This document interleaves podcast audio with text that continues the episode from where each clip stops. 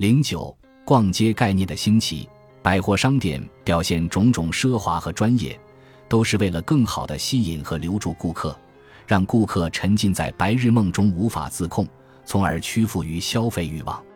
为了使顾客长时间在百货商店里停留，这里配备了生活所需的全部设施：餐馆、理发店、博物馆、美容院、阅览室、疗养院、托儿所、休闲室、健身房。有的百货商店里，顾客还可以拍照片、修眼镜、学自行车、寄信。一八八零年至一九二零年，美国的百货商店就非常重视这些功能的开发。一些最有钱的百货公司，如梅西百货或史都华的大理石宫殿，就一直努力增加其服务范围。保罗·杜比森在一九零二年这样评论百货商店的所作所为。经营者为了让女士们在百货商店里不知疲倦地逛下去，做了十分周全的考虑。这里有他们可以休息、阅读、通信和解渴的去处，周围都是友好可亲的面孔。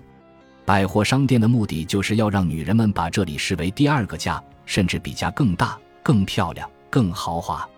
这里所有的雇员和经营模式都是为了吸引和留住女性。一个女人走进百货商店后。他可以将孩子送到日托处，然后到茶室和他的朋友碰面，这让零售空间转变为社交场所，从而扩展了人们日常生活中与商品接触的可能性。当人们逐渐习以为常这样的生活后，甚至产生一种感觉，认为资本主义的这些做法是善良仁爱的表现。百货商店的经营者们总是试图给人一种大公无私的印象。仿佛他们经营百货商店是一种与市场民主和全民幸福理想完美契合的公益行为。就这样，被各种揽客手段说服的顾客们渐渐在百货商店里定居了。这里逐渐成为女性社交活动的重要场所。妇女们在这里可以远离家务，组成小社团，就像俱乐部里的男人们一样。左拉说：“商店里的女人就是女王。”商店就像荣耀的庙宇，庆祝着他的胜利。在19世纪中叶的欧美社会环境下，妇女在街上闲逛的行为常常会引来别人的议论，甚至会败坏他们的名声。在人们根深蒂固的传统观念里，家才是女人应该在的位置，她们应该在家里做家务，安排家庭的日常所需。然而，随着自给自足消费模式的衰退，妇女需要出门。进入公共商业领域，才能购买到家庭所需的日用品。但即使是去商店，多数中产阶级妇女都会乘汽车直接到商店门口，而不会在城市里行走。十九世纪，女人们独自上街，对性别界限和旧有意识形态发出了挑战。所有那些男性闲人在街上闲逛时会做的事，这些女性闲人也要做，这就包括四处购物。那时成长起来的百货商店也支持着这种社会变化，成为资产阶级女性解放的推动者，或者说，资产阶级女性解放支持着百货商店的繁荣。百货商店之所以会成为女性的港湾，并非由于经营者一时兴起的理念，而是因为这是一个经过验证的战略。在实用主义的消费模式中，消费者去商店是为了买某件必需的产品。顾客到商店是有目的性的，会直奔主题的完成购买计划，而百货商店的模式不是如此。这里到处都摆满了商品，消费者是在逛的过程中，由于接收到周遭商品的吸引，才慢慢产生需求的。因此，这里的消费者并不是抱有计划性来完成某件采购任务的人，而是那些爱闲逛又爱娱乐的人。逛街一词指的就是这种在商店里闲逛的活动。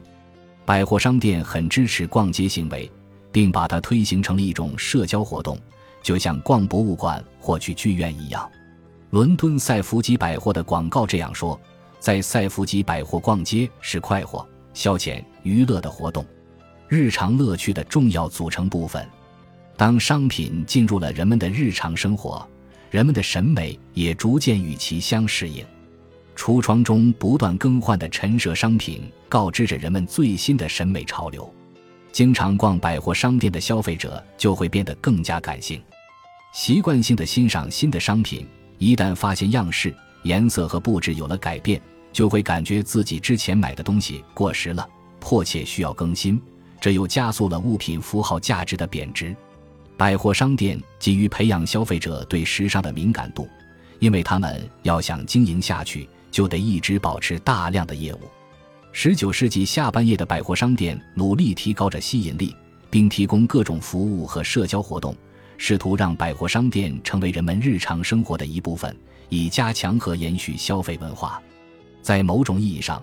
百货商店训练了人们，让人们养成了商品思维和经常购物的习惯。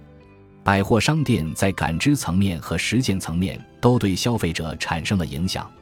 这里就像女人的课堂。改变了他们的审美观念，影响了他们的购买习惯。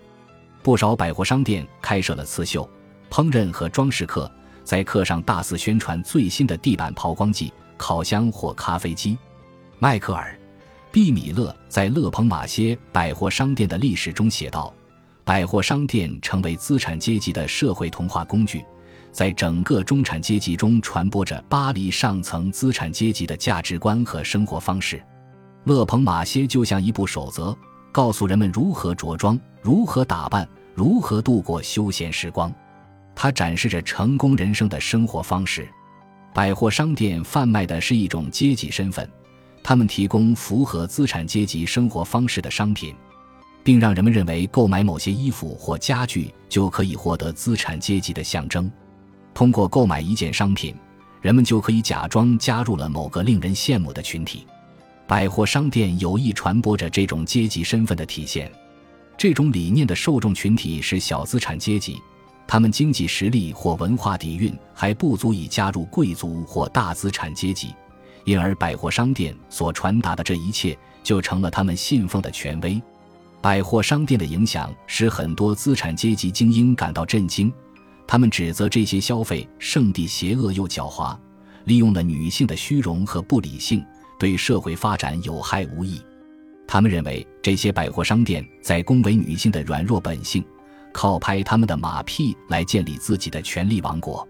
在百货商店的影响下，女人变得冲动，被欲望奴役而胡乱消费，甚至放弃了传统的母亲和妻子的角色，这危害了社会结构。在这个没有亚当的伊甸园中，女人被一些庸俗的玩意迷住了眼儿，堕落了。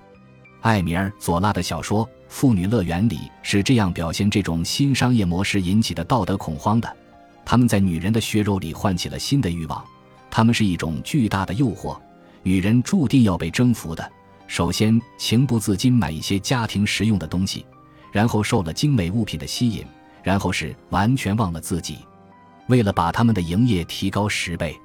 为了使奢侈品大众化，他们成了可怕的消费机构。破坏了许多家庭，造出了各种无聊的时髦货色，永远是一次比一次更贵重。如果说女人在店铺里是一个皇后，弱点外露，受人崇拜，受人阿谀，被殷勤的款待包围起来，那么她的统治也像是一个多情的皇后，她的臣民在她身上做着买卖，他每一次的恣意任性都付出了他的一滴血的代价。穆雷在他那优美的殷勤里面。允许自己发泄出一个犹太人的兽性，论斤的出卖女人。他给女人造了一座庙堂，用一大群店员向他焚香礼拜，创造出一种新的宗教仪式。他除了女人不想别的，不屈不挠的在想象中探寻更强大的诱惑。可是他在女人背后，当他倒空了他的钱包，损害了他的神经的时候，他就对他满怀秘密的轻蔑。这正像一个男人在他的情妇糊里糊涂舍身给他以后的那种情形。文学作品批评百货商店的缘由之一是为了维护性的占有，他们认为女人与商品的关联有某种性感意味。热爱购物的女人被描述的像妓女一样淫荡，被商品所占有，变成了欲望无法控制的怪物。文学作品在对他们购买行为的描写中也有对性的暗示。一八八二年的一本书中这样写：“你看，这位丈夫开着车送妻子到了集市，